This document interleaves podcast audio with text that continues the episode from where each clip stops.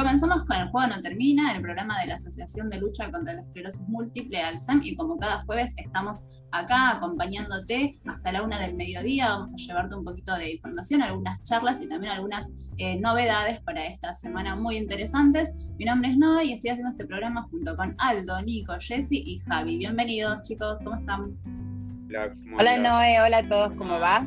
Bueno, eh, estamos en la semana de mayo y sabemos que venimos encargados de actividades porque estamos en un mes muy particular en el que buscamos eh, con mucho más énfasis visibilizar y concientizar sobre esta enfermedad, así que seguramente eh, estos programas van a tener mucho que ver con eso. pero antes de comenzar, vamos a recordarles a los oyentes que nos están escuchando cuáles son las vías de comunicación para contactarse con Alcem. Javi, ¿las tenés ahí a mano? Sí, tengo acá un celular, 11 39 45 87 68 y si no en Facebook es al, Azor al en página tenemos www.alcem.org.ar en Instagram es alcem.exploración Perfecto, todas esas son las vías de comunicación para aquellos y aquellos que quieran contactarse eh, con la asociación, bueno, pueden comunicarse a través de esas eh, vías. Y también tenemos las vías de comunicación de la Radio Pública del Oeste, porque este programa lo hacemos en la 89.3, que nos cede este espacio y a quien agradecemos mucho. Eh, ¿Cómo hacen, Aldo, si alguien quiere comunicarse directamente a la radio?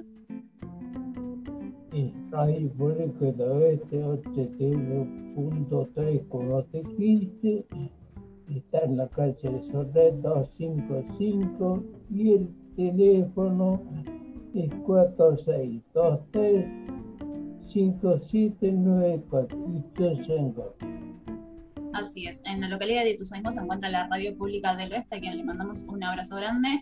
Eh, si les parece, bueno, como decíamos en este programa, vamos a tener algunas entrevistas, eh, alguna, los esclerotips, como siempre, y también vamos a tener algunas novedades de algunas actividades que se vienen acá nomás en este mes de mayo. Así que si les parece, damos comienzo al juego no termina del día de hoy.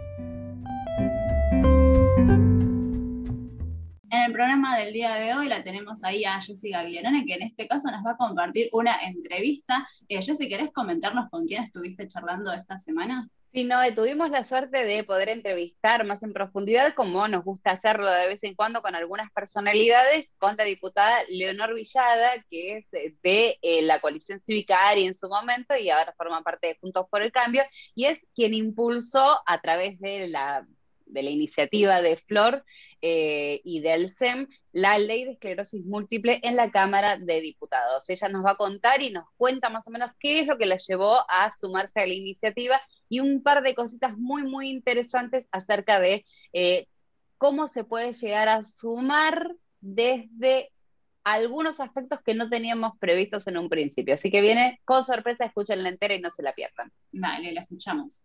Estamos charlando, está Susana Giachelo, por supuesto que es la presidenta del SEM, acompañándonos junto con la diputada Leonor Martínez Villada, que es de la coalición cívica ARI de la provincia de Mendoza, ¿verdad? Diputada. Córdoba. Yo me había anotado Mendoza, pero porque no la escuché hablar, si no la va a delatar la tonada en dos segunditos nada más, esa hermosa tonada. Así que bienvenida y gracias por atendernos. Ahora sí, si quiere devolverle la charla a Susana. Sí, bueno, sobre todo muchas gracias a ustedes por la invitación. Eh, esto creo que fue un trabajo este, en conjunto. También le voy a agradecer a, mi asesor Martín, que estuvo permanentemente en contacto con ustedes este, para llegar a la elaboración de este proyecto, donde nos facilitaron todas las inquietudes de la población enferma con esclerosis múltiple, los datos, las estadísticas, pudimos llegar a concluir con este proyecto que esperamos que pueda tener tratamiento en la Cámara de Diputados de la Nación. Yo creo que este proyecto tiene tres ejes fundamentales. Por un lado, es el acceso pronto y rápido al 100% de cobertura de, los medicamentos y de los tratamientos necesarios para el paciente.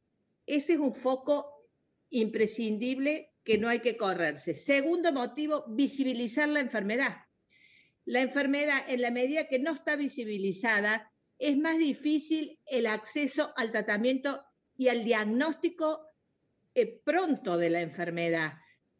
Eh, en el interior del país no tiene la misma conciencia de la enfermedad. La gente que lo tiene, diría, en Córdoba, en, en Capital Federal o en grandes ciudades. La gente hasta que no está casi discapacitada no se da cuenta que tiene que acceder al tratamiento. Y mientras más rápido acceda, eh, toda esta eh, discapacidad, digamos, se va prorrogando, tiende a prorrogarse en el largo tiempo y mejora la calidad de vida de estas personas. Y otro eje fundamental que veo es la federalización del tratamiento a todo el interior para que sea equitativo y justo este, y no llegue a judicializarse, porque en, muchos casos todo esto tiene que, se, tienen que presentar amparos, ir a la justicia, o sea que para mí serían los ejes fundamentales, el acceso a la medicación, a la cobertura del 100%, la visibilidad de la enfermedad, para que la gente conozca, conozca inclusive la sintomatología que no la conocen en el interior del país. No, no la conocen y hay pocos especialistas también. Nosotros lo que estamos... Hay pocos especialistas e inclusive yo creo que lo que sucede es eh, al no conocer eh, la sintomatología, todo esto se va demorando más que el diagnóstico muchas veces no es tan rápido, porque no es un diagnóstico de, tan rápido de acceder y de hacer, este, se va perdiendo mucho tiempo en la cobertura y en la medicación necesaria. Es, diría yo, este, para mí, eh, son los, los ejes básicos eh, de este proyecto y bueno, en base a esto se ha desarrollado una serie de articulados este, para garantizar la cobertura de esta enfermedad del 100%, el acceso al tratamiento precoz, vuelvo a decir, y no solamente al tratamiento, se incluye fuera de la medicación, obviamente rehabilitación, traslados, lo que el paciente con esclerosis múltiple necesite. Yendo a los números duros, eh, diputada, también tenemos que señalar que eh, muchos de los pacientes, especialmente en el interior del país, recurren a los hospitales públicos y a la salud pública y en reiteradas oportunidades hasta que llegan a un diagnóstico, utilizan los recursos que son del Estado y que son de todos para llegar en algún momento a un tratamiento. Eso conlleva también un gasto por parte del Estado que si el tratamiento fuera más inmediato, si el diagnóstico fuera más inmediato, sería mucho más económico para todos. Digo, pensando en los números duros de la política, más allá de la solidaridad que pueda usted tener para con nosotros. No, obviamente que este, hay una ineficiencia en el, en el gasto en salud que podría ser, como vos decís, con el tratamiento, eh, con el diagnóstico eh, pronto, efectivizar todo lo que es el recurso económico del Estado. Sabemos que el sistema de salud en la Argentina es muy fragmentado, todo eso se va haciendo dificilísimo para esta enfermedad y para otras enfermedades. Son trámites y trámites y trámites eh, que hay que hacer, muchas veces la gente llega a abandonar los trámites para lograr este, acceder a la medicación que le corresponde. Y acá yo creo que sobre todo hay que proteger a las personas que no tienen cobertura social. Las personas que no tienen cobertura social es imposible este, acceder a los costos que tiene el tratamiento de esta enfermedad e inclusive eh, tiene que tramitar muchas veces por la justicia, a través de amparos. Esa es la dificultad este, mayor que se tiene y, bueno, el cumplimiento de las obras sociales en eh, cubrir el 100% del tratamiento. También veo que es importante lo que dice acá el proyecto, que no pueden sustituirse las drogas o los medicamentos que realmente eh, el, médico considere necesarios para ese paciente. Por costos no se pueden estar sustituyendo por medicamentos más económicos. Eso no lo puede hacer ni las obras sociales, las prepagas, ni, ni todo el sector público. Sin embargo, se hace y se hace desde el Estado. Muchas veces, muchos pacientes acceden y eh, acceden a medicaciones mucho más económicas que no son las prescriptas por el médico tratante y tienen que aceptarlas porque no tienen otra opción o recurrir a la judicialización que usted bien decía, el desgaste económico con la ayuda incluso de las asociaciones de pacientes económico y de la calidad de vida del paciente hace que muchas veces abandonen los tratamientos los pacientes. Por eso también es importante, me parece, señalar ese punto.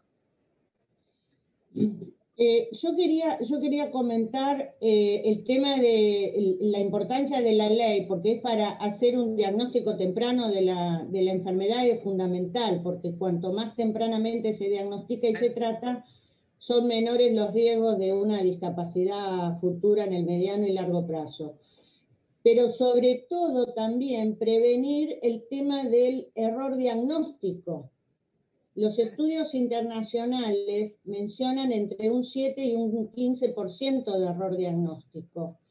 Eh, y, recientemente hicieron un estudio en FLEN, una evaluación de historias clínicas que, se, eh, que realizaron segunda, o sea, solicitaron segunda opinión, el error diagnóstico era de un, 30 eh, de un 13%.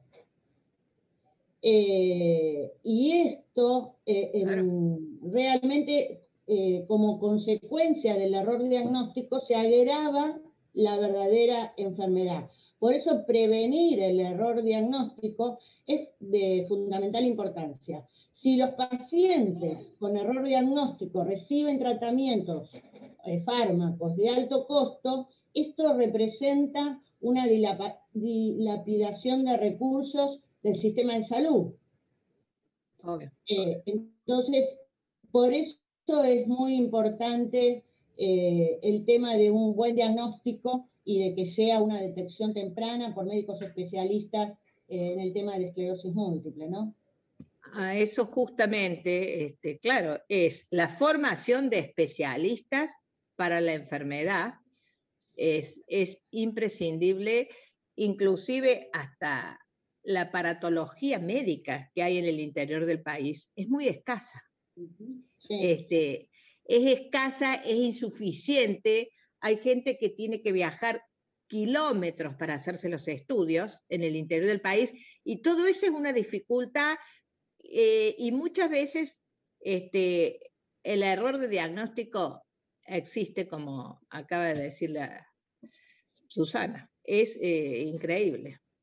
Leonor, queríamos saber, bueno, un poco de dónde nace la, iniciativa de acompañar desde la empatía, porque nosotros siempre hablamos desde la esclerosis múltiple, de que es una enfermedad poco conocida, mal diagnosticada, como señalaba Susana, que nos lleva por ahí muchos años. Yo soy paciente hace 12 años y nos lleva por ahí mucho tiempo eh, acceder a una medicación en diagnóstico certero para llevar una calidad de vida mejor, pero personalmente, eh, ¿cómo, ¿cómo, la lleva a acompañarnos eh, personalmente como, como diputada, como mujer en esta iniciativa?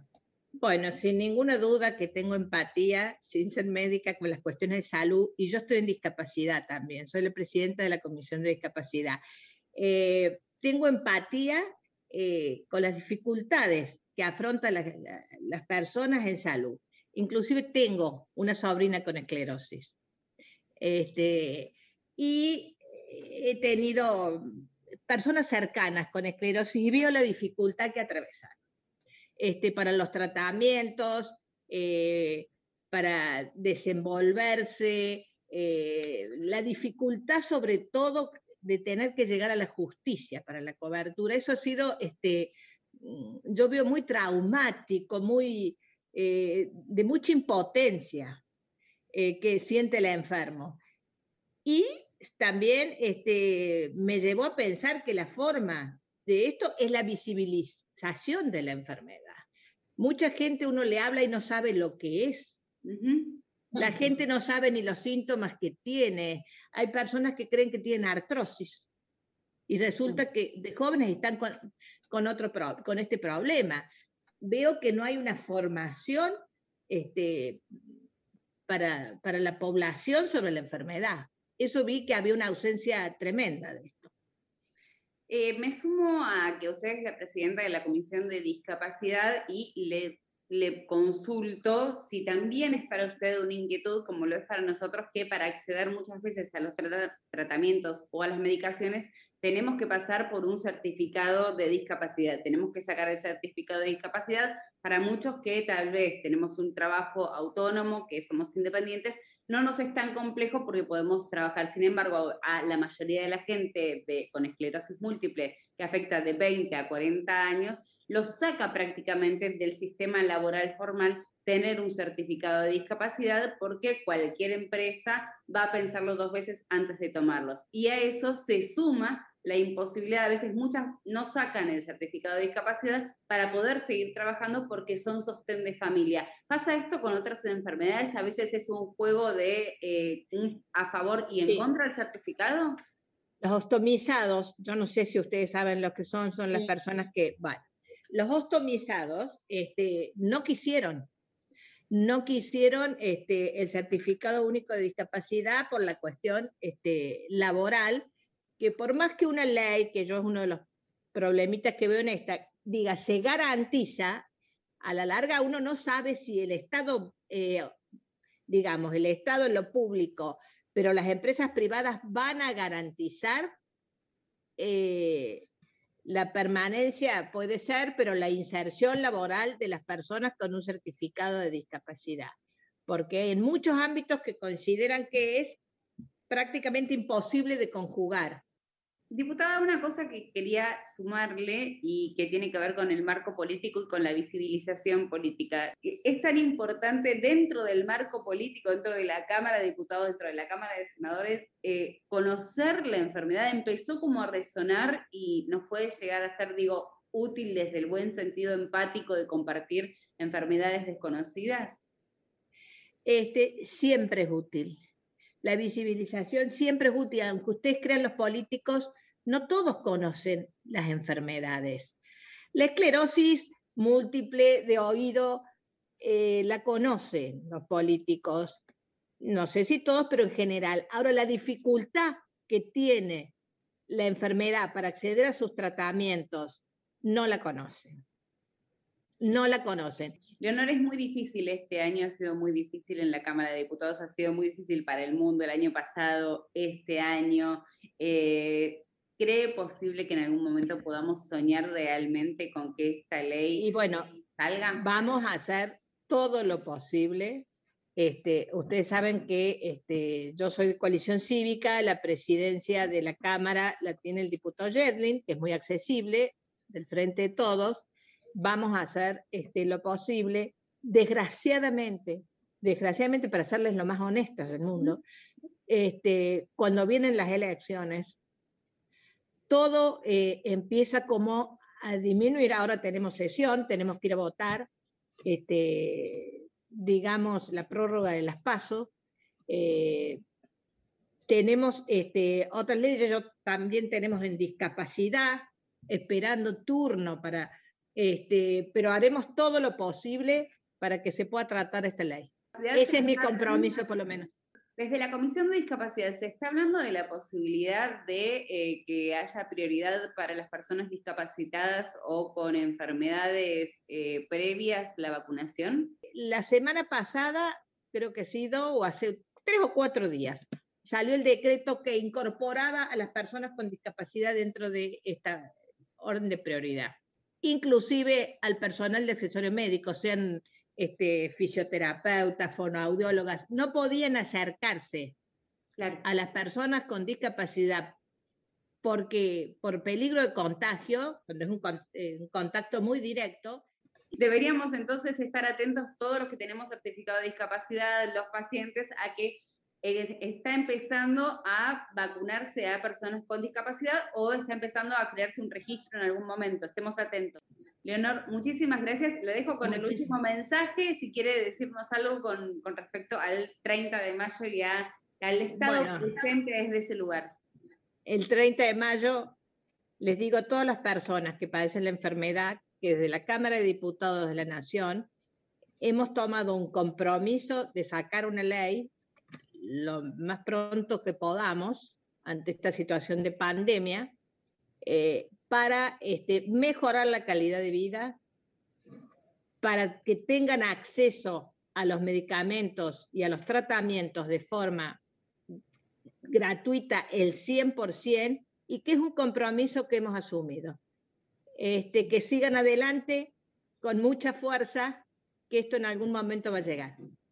Muchísimas gracias, Leonor. Que tenga una muy, muy buena jornada y buen año laboral, como se pueda, pero muy buen año. Gracias.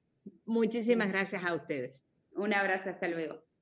Ahí estábamos entonces escuchando a la diputada Leonor Villada de eh, la coalición cívica y la presidenta de la Comisión de Discapacidad y vieron que es muy interesante lo que ella señalaba sobre el final, que es la posibilidad de que las personas con discapacidad tengan mayor acceso a las vacunas prontamente. Así que en la provincia de Buenos Aires ya se está haciendo y próximamente en Capital Federal se va a estar abriendo también el registro para personas con discapacidad de 18 a 50 años. Interesantísimo para estar atentos y estaremos muy pendientes de su accionar dentro de la Cámara. Bueno, buenísimo. Jessy, muchas gracias por esta entrevista, eh, por traernos este testimonio muy valioso, decíamos, y también en un mes muy particular como es este 30 eh, de mayo. Así que bueno, muchas gracias por eso. Eh, nosotros ahora separamos y seguimos con más de El Juego no termina. Como todas las semanas, la gente de Esclero Amigos trabaja mucho en las redes sociales y este mes es el mes cognitivo, ¿verdad, Nico?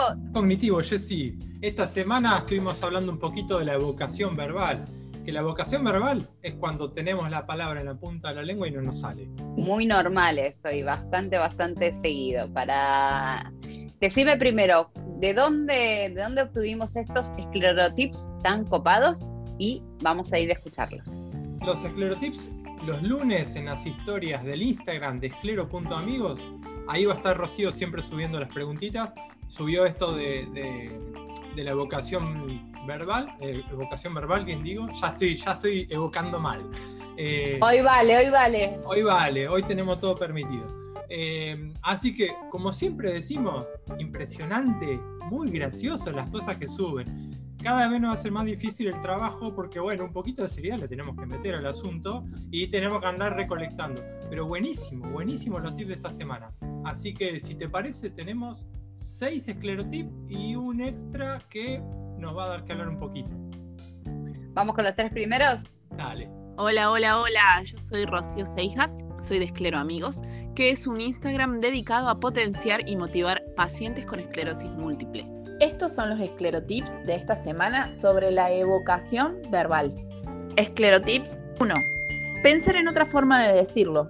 Describir la palabra, usar sinónimos, señalar algo y luego que la gente nos comente la palabra que se nos perdió. Esclerotip 2. Tener un familiar entrenado para terminar cada oración. Esclerotip 3. Hacer muecas o señales tipo mimo. Ahí entonces estaban los tres primeros esclerotips, Nico, muy buenos y muy interesantes. Pensar en la otra forma de decirlo está buenísimo. Está buenísimo, está buenísimo usar sinónimos, tener un familiar, hacer...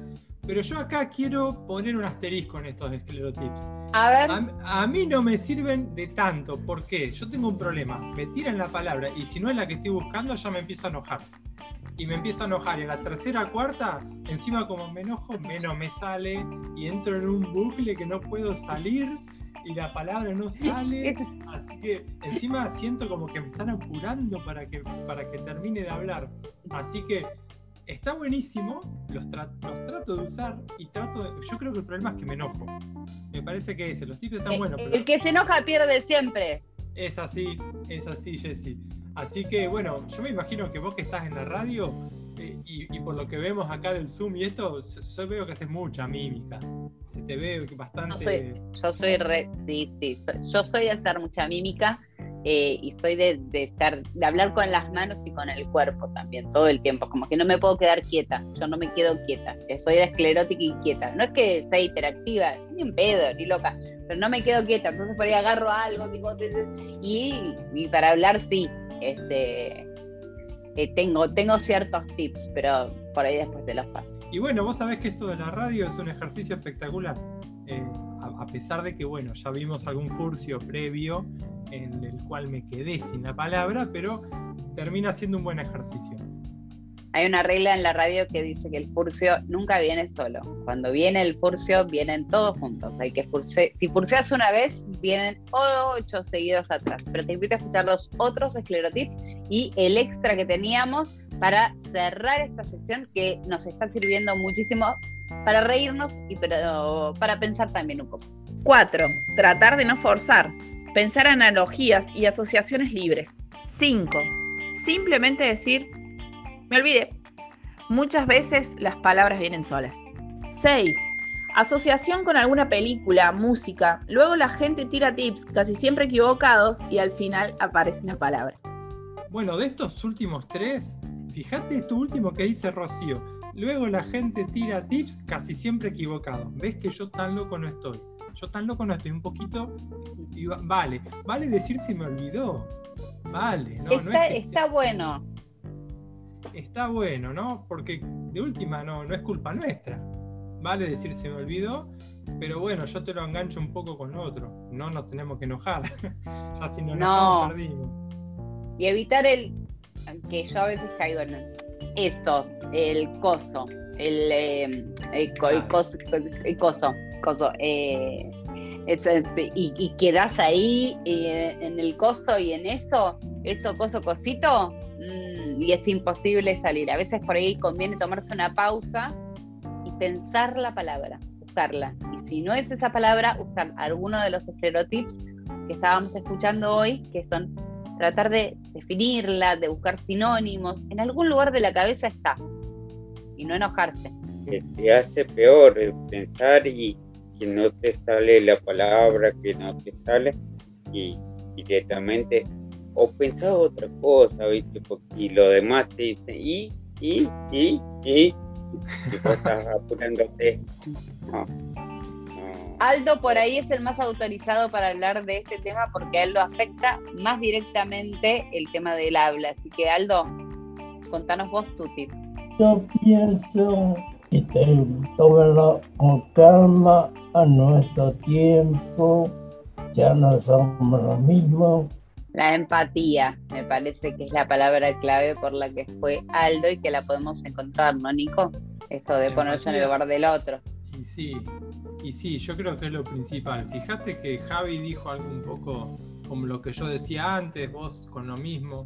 Eh, tener empatía por esto que nos pasa, que es invisible y que muchas veces va en contra de la dinámica de una conversación fluida y de lo que la gente espera. Bueno, frenamos nosotros, pero ustedes también frenen, pónganse un poquito en nuestro lugar y nada, tengan en cuenta, tenganlo en cuenta.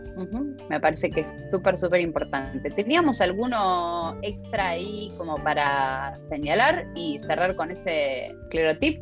Tenemos un extra, vamos a escucharlo. Ponerle humor y definirla como si fuera un diccionario. Por ejemplo, evocación verbal, acción y efecto de evocar verbalmente. Toma mate. Estos esclerotips y mucho, pero mucho, mucho, mucho más, podés encontrarlo en el Instagram arroba esclero.amigos. Como que, como que uno se convierte en un diccionario de repente, o sea, a mí no me sale la palabra y me está pidiendo que me transforme en un diccionario. Encima, viste, cuando hay evocación verbal, acción y efecto de evocar. Pero para, si no me sale la palabra evocar, eh, no me sale evocación, ¿cómo que le quería evocar? No sé, está bueno si buscamos algún sinónimo, algo de eso pero ya, ya mandarle encima que no puedo decir una palabra, me pedís que te la defina como un diccionario. No sé, Jessy, hacete cargo de esto, a ver. No, se me, no me sale control remoto. Dispositivo que se utiliza para cambiar los canales en el televisor. y pido así. así. Yo lo uso así. Pero ponele, pero, pero no te sale control remoto. No. Después de que, de que lo definiste, bueno, la conversación puede seguir fluidamente porque no pasa nada. La, Bien, ¿no estás muriendo por dentro vos? Porque no te sale todavía control Es que me da bronca, pero me da bronca y me río al mismo tiempo. Me causa gracia porque trato de definirlo como, un, como el diccionario. Entonces, eh, me causa gracia. No me, no me enojo porque me causa gracia. ¿No sentís que algo te falta? Es que después, le me, después que lo defino, ya está, es control remoto. hago el paso inverso. Ah. mi cerebro funciona mal, como el tuyo. pero funciona raro. Primero defino la palabra. ¿Qué pasa? Efecto que se utiliza para iluminar un ambiente. La lámpara, era la lámpara. Ahí está. Yo, yo, lo hago así. Pero bueno, son métodos. Lo cierto es que tomándolos en serio, tomándolos en broma, siempre nos sirven para ser empáticos todos con todos y podemos eh, seguir trabajando con los esclerotips. ¿Dónde, Nico? En Escleroamigos. Déjame que te recomiende. Esta semanita hubo una charla, en realidad, eh, Paula Scarponi de Neurofoco mandó un audio que lo publicó Rocío Seijas en esclero.amigos. Eh, Paula Scarponi fue audióloga y neuropsicóloga y sobre esto, sobre la vocación verbal. Así que mirá si hay personas autorizadas para hablar de esto. Eh, ella, Paula, eh, a través de Neurofoco, su Instagram. Y Rocío también en Esclero Amigos está sacando unos jueguitos sobre vocación verbal que los estuve viendo, me estuvo mostrando adelante, están bastante buenos. Y para la semana que viene, que es la semana previa al Día de la Esclerosis Múltiple, tenemos unos tips que están, pero de primera. ¿Qué le dirías a una persona recién diagnosticada? Ahí quiero que todos, todos estemos diciendo nuestros tips y capaz que no hacemos ahí nomás y capaz que tenemos que hacer muchos más, pero me parece que son como el, el sumum de los esclerotips es ¿qué le dirías a una persona recién diagnosticada? Pensar en eso entonces y a los recién diagnosticados a estar atentos porque vamos a estar todos compartiendo desde el mejor lugar y desde la mejor onda el, el camino que se, que se transita en la esclerosis múltiple. Eh, gracias Nico, te paramos y volvemos.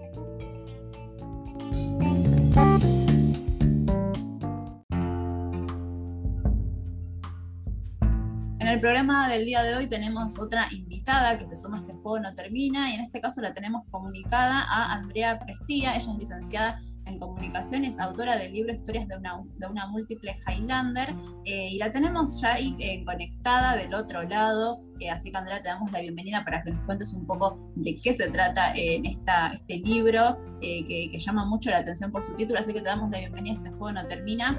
Estamos escuchando Javi, Nico, Aldo y quien te habla Noé. Bienvenida.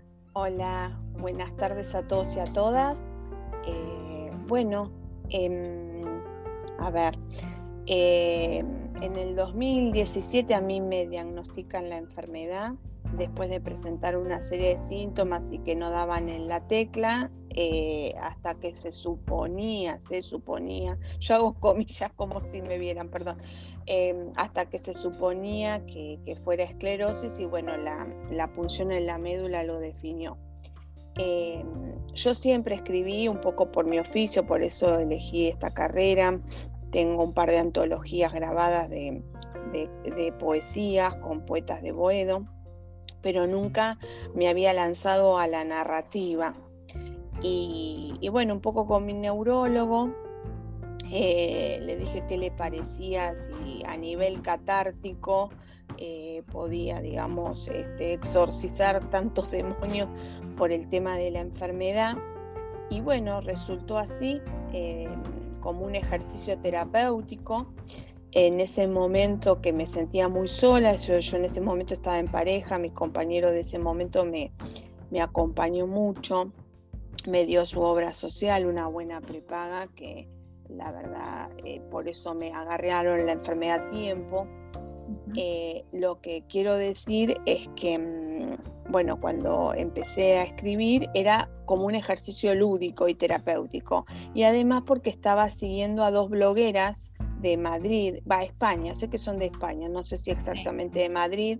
Una es Paulita, una de cada mil, que recibió un premio eh, de allá de España eh, a la mejor bloguera en resiliencia. Y la otra chica es la múltiple María entonces, bueno, múltiple era una palabra que me daba vueltas en la cabeza, que también tenía connotación con nuestra enfermedad. Y Highlander porque, bueno, yo tengo otra enfermedad crónica y cuando me dan este diagnóstico dije otra más, dije de nuevo volver a empezar el proceso de aceptación, de asimilación que al principio uno se niega a aceptar y por qué a mí y volver a empezar y empieza ese círculo de aislamiento, que uno no quiere estar en contacto más que con los íntimos y tener que dar explicaciones, en el trabajo, que a veces suele ser un estigma. Y bueno, y así nació Múltiple Highlander y llegué a la Feria del Libro eh, de la mano de editores Tayel en el 2019, que creo fue la última, porque después vino la pandemia y ya Feria del Libro no hubo más.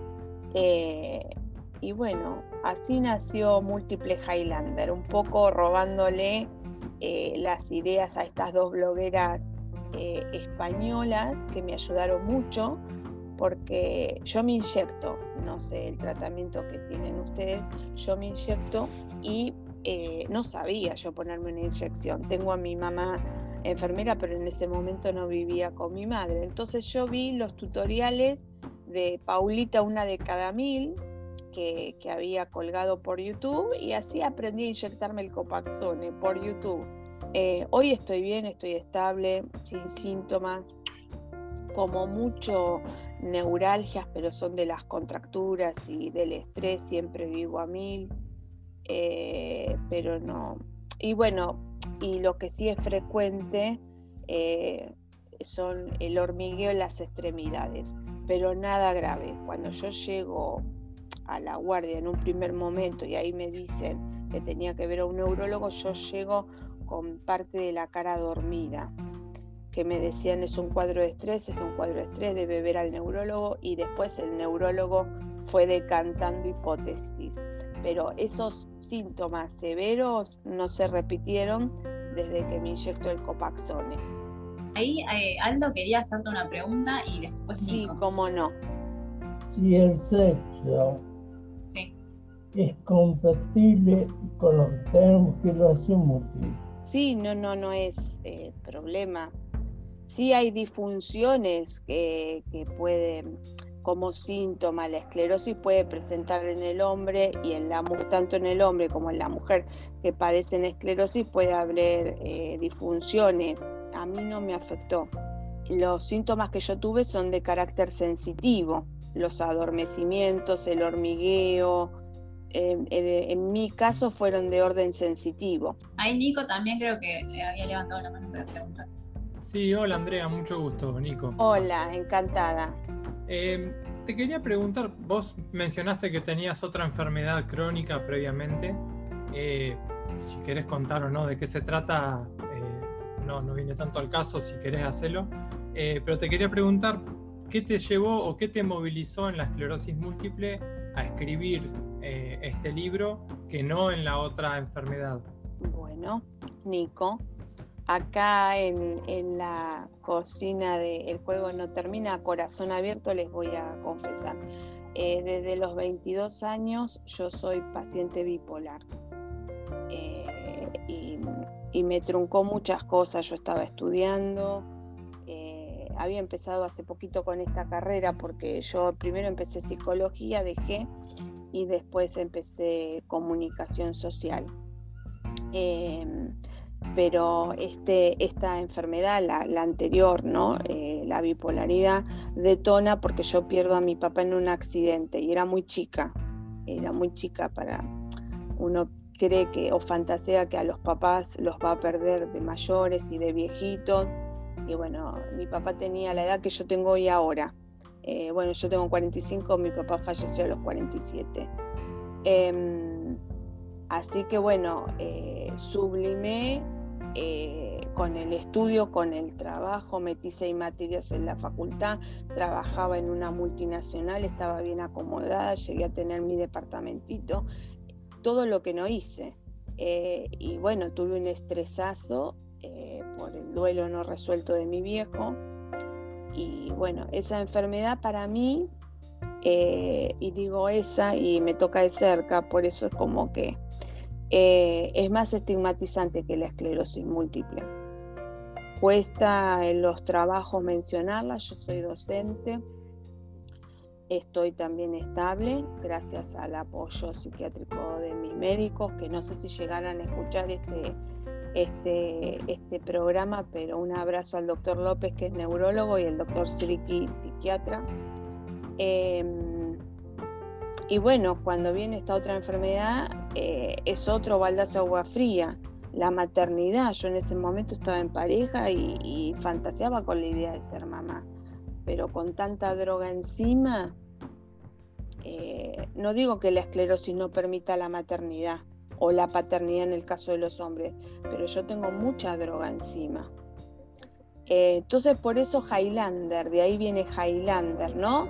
De como que Dios, porque también lo que me ayudó y me salvó es la fe, soy muy creyente, es este, esto de que Dios me da múltiples vidas para renacer y, saltar el trampolín con más fuerza. Eh, y no quedarme en el colchón haciendo la plancha. Como hay un dicho popular por ahí que que lo que te pase no te sirva de colchón para descansar, sino como trampolín para saltar. Em, a la hora de trabajar, eh, dos enfermedades como estas son estigmatizantes. Así que bueno, no sé si respondo a tu pregunta, Nico. Sí, sí, responde. Te agradezco todo lo, que has ampliado tu respuesta. Em, me, queda, me queda dando vueltas esto de la múltiple Highlander eh, si sos vos, si es una forma idealizada, si es una mezcla de, múltiples experiencias eh, en un personaje. Eh, me gustaría que me cuentes un poco de quién es esta múltiple Highlander. Múltiple de viene la palabra por la por la esclerosis múltiple, esta enfermedad de mil caras, ¿no? Como nos dicen los neurólogos, la enfermedad de mil caras que tiene eh, muchas formas de manifestarse, en síntomas diversos, como señalaba Aldo, en lo sexual, en lo sensitivo, en lo cognitivo. De ahí viene la palabra múltiple. Y Highlander, en mi caso, porque es una nueva enfermedad que tengo que cargar. Me imagino que esa autobiografía está contada ahora a tu edad, a los 45 años, y con la carga de, todo esto que mencionabas antes. Con lo cual no he tenido la oportunidad de leer el libro claramente, pero me imagino que, debe ser súper nutritivo. Gracias. Andrés, si querés, eh, ¿tenés alguna red social donde se pueda eh, llegar a consultar? Sí, sí, mira, yo soy maga chica, tengo una fanpage que se llama Victoria de Samotracia. Bueno, cuando visité al Louvre hay una estatua que es como una chica, una doncella alada, pero con la cabeza trunca. No es que el escultor la hizo sin cabeza, lo que pasa que en una batalla que hubo, em, creo que ella era la parte delantera de un barco, pierde en esa batalla la cabeza, la recupera un cónsul francés y esa pieza este, la restauraron lo más que pudieron y la llevaron al Louvre. Entonces yo dije, con todo lo que me pasó a nivel cabeza, mental, psicológico, eh, neurológico, dije, soy yo la cabeza, eh, soy yo la mujer alada sin cabeza. Por eso titulé al blog y a la fanpage Victoria de Samotracia. Así que si quieren me buscan ahí. Dale, buenísimo. después de última en la publicación lo, lo, lo, escribimos, ahí lo tipiamos, que es bdesamotracia.blogspot.com, el blog y también, bueno, la fanpage que decías Victoria de, de Samotracia, así como suena, eh, para aquellos que quieran conocerte o interactuar con vos, hacerse del libro también. Eh, nada, bueno, André, te, agradecemos y te felicitamos también por, porque es todo un logro, la verdad, de escribir. No cualquier persona se, se anima a hacer todo un libro, compilar todo todo eso, así que la verdad que es súper meritorio lo que hiciste. Y en cualquier momento, bueno, están las puertas abiertas del juego, no termina para cuando tengas ganas de, sumarte y, participar también. Bueno, muchas gracias chicos, de verdad, muchas gracias por la disposición, por el tiempo y por este espacio. Ahí pasaba Andrea Prestía, buena escritora, que nos contaba un poquito de, su libro y de su experiencia también, así que bueno, le, le agradecemos. Nosotros ahora separamos y seguimos con el juego No Termina.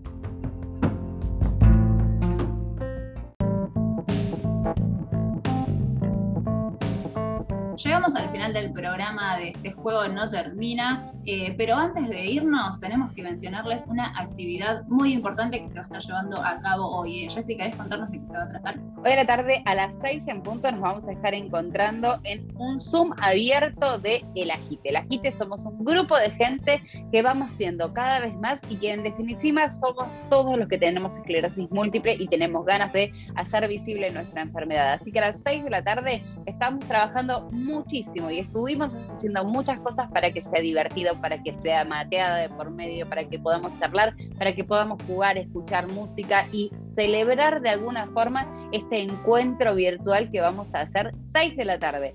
¿Dónde pueden encontrar eh, las formas de ingresar al Zoom? A través de el Instagram del SEM o a través de fácil. Hashtag Agite Naranja, cualquiera de las cuentas a las que te lleve Agite Naranja van a tener el Zoom puesto en su bio o en su, eh, su primera publicación. Así que tranquilamente van a poder acceder. Los vamos a estar esperando especialmente a todos los que tengan ganas de pasar un buen rato, tengan ganas de divertirse y charlar con nosotros hay que, pregunto, Jessy, hay que tener algo a mano, hay que llevar algo, hay que tener un objeto naranja. Y si tenemos un objeto naranja sería buenísimo. Lo que recomendamos especialmente, no es, porque tenemos como algo preparado, no voy a decir para qué, porque me van a matar, no voy a decir para qué, pero si podemos conectarnos desde la compu y tener un celular, es un recontra plus, es un plus va a ser muy fácil, pero si podemos conectarnos desde dos dispositivos es ideal.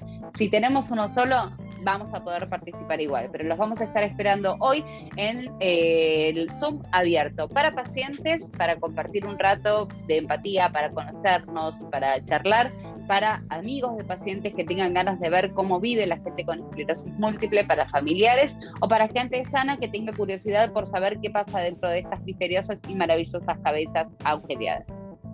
Buenísimo, Jessy, entonces ya está hecha esa invitación. Eh, nada más te queda sumarte a vos que estás del otro lado escuchando. Eh, nosotros, bueno, como decíamos, ya nos vamos despidiendo de este programa. Tuvimos, bueno, ahí algunas eh, charlas interesantes. Este programa también lo, pueden escuchar, obviamente, como siempre, al aire de la radio pública del oeste, y si no, también lo pueden encontrar en las redes sociales de Alzam, que va a estar subido ahí. Eh, bueno, nosotros nos despedimos, les agradecemos y seguramente vamos a seguir los próximos programas mencionando muchas de las acciones que se están haciendo eh, de cara a este próximo 30 de mayo. esto fue todo, esto fue El Juego No Termina.